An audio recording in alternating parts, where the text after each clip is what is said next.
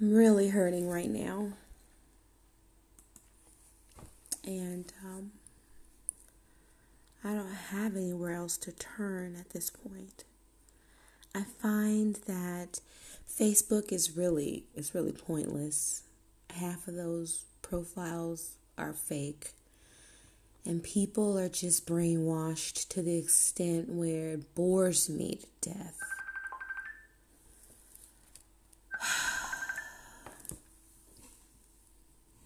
I'm dealing with Gerard Thomas Ryan. My boyfriend, I've been in a relationship with him ever since October 2018 for going on almost a year. I met Gerard in Halifax, Nova Scotia. And he's a Newfoundlander, so he's white, obviously. So we are in a biracial relationship. I've learned so much, and I find it interesting how Canadians are racist, but in a different way. I find it interesting how they interpret and uh, enforce racism and discrimination more passively, I think. Anyway, I'm on here today because I'm distraught. Um, I'm in this country alone. I left the United States. I didn't feel safe.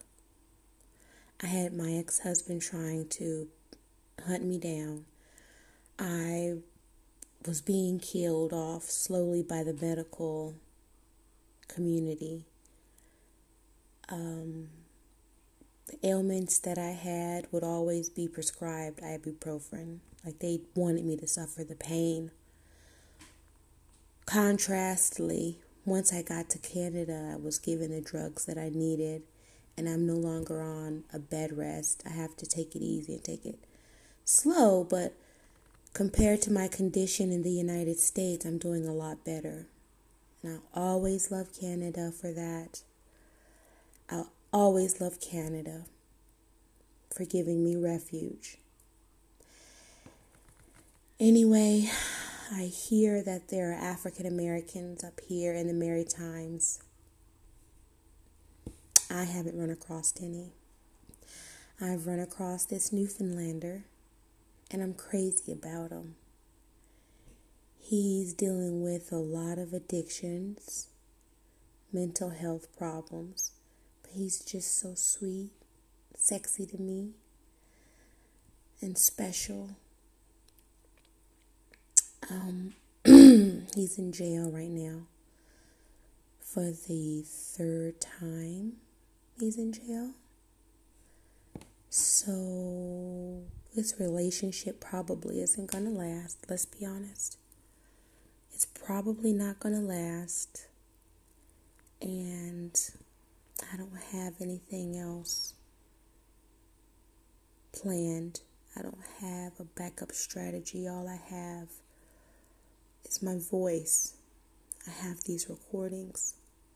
I have a story to tell. I have a destiny and I have access to the internet in 2019. I'm sending out an SOS call. If you have a heart, if you've ever experienced loneliness or deep or deep pain.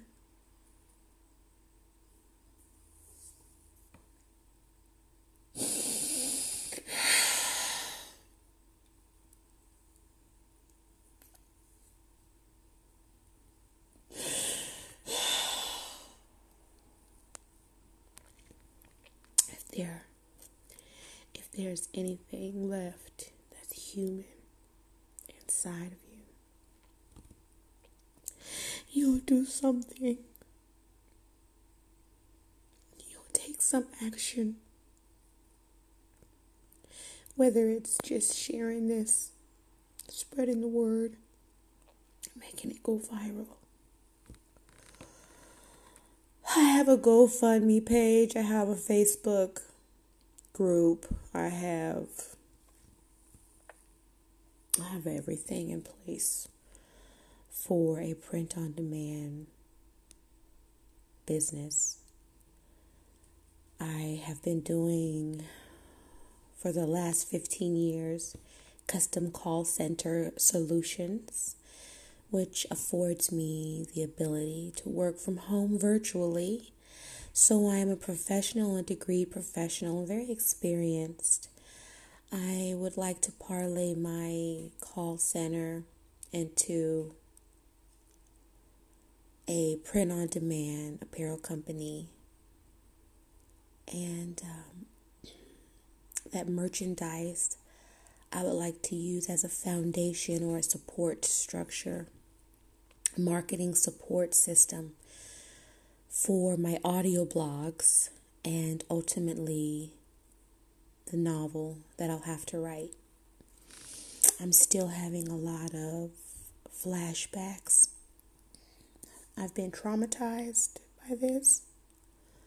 I fled the United States I came to Canada and filed a refugee claimant document. They accepted the document, and I have four years in Canada to work something out. I need an attorney. I need a lot of things. I need a vehicle. If you go to GoFundMe.com, if you go to Patreon. You can even give me a tip or something. On this platform, Anchor, um, I don't know. I don't know.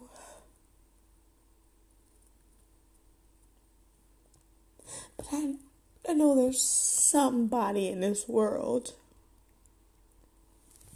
Somebody in this world has money and money is not their issue. I used to be that kind of person. Money wasn't an issue. I'll remind you I was an over the road truck driver, lease operator. What does that mean? I'm independent, I'm strong, but also I made about $10,000 a month, so I'm used to having money. But right now, I don't have it. I've got heartache, pain, and a story inside of me. And once I get through with the tragedy and I get through processing the flashbacks, I'm going to tell this story. Will you help me? Okay. Bye. And shalom.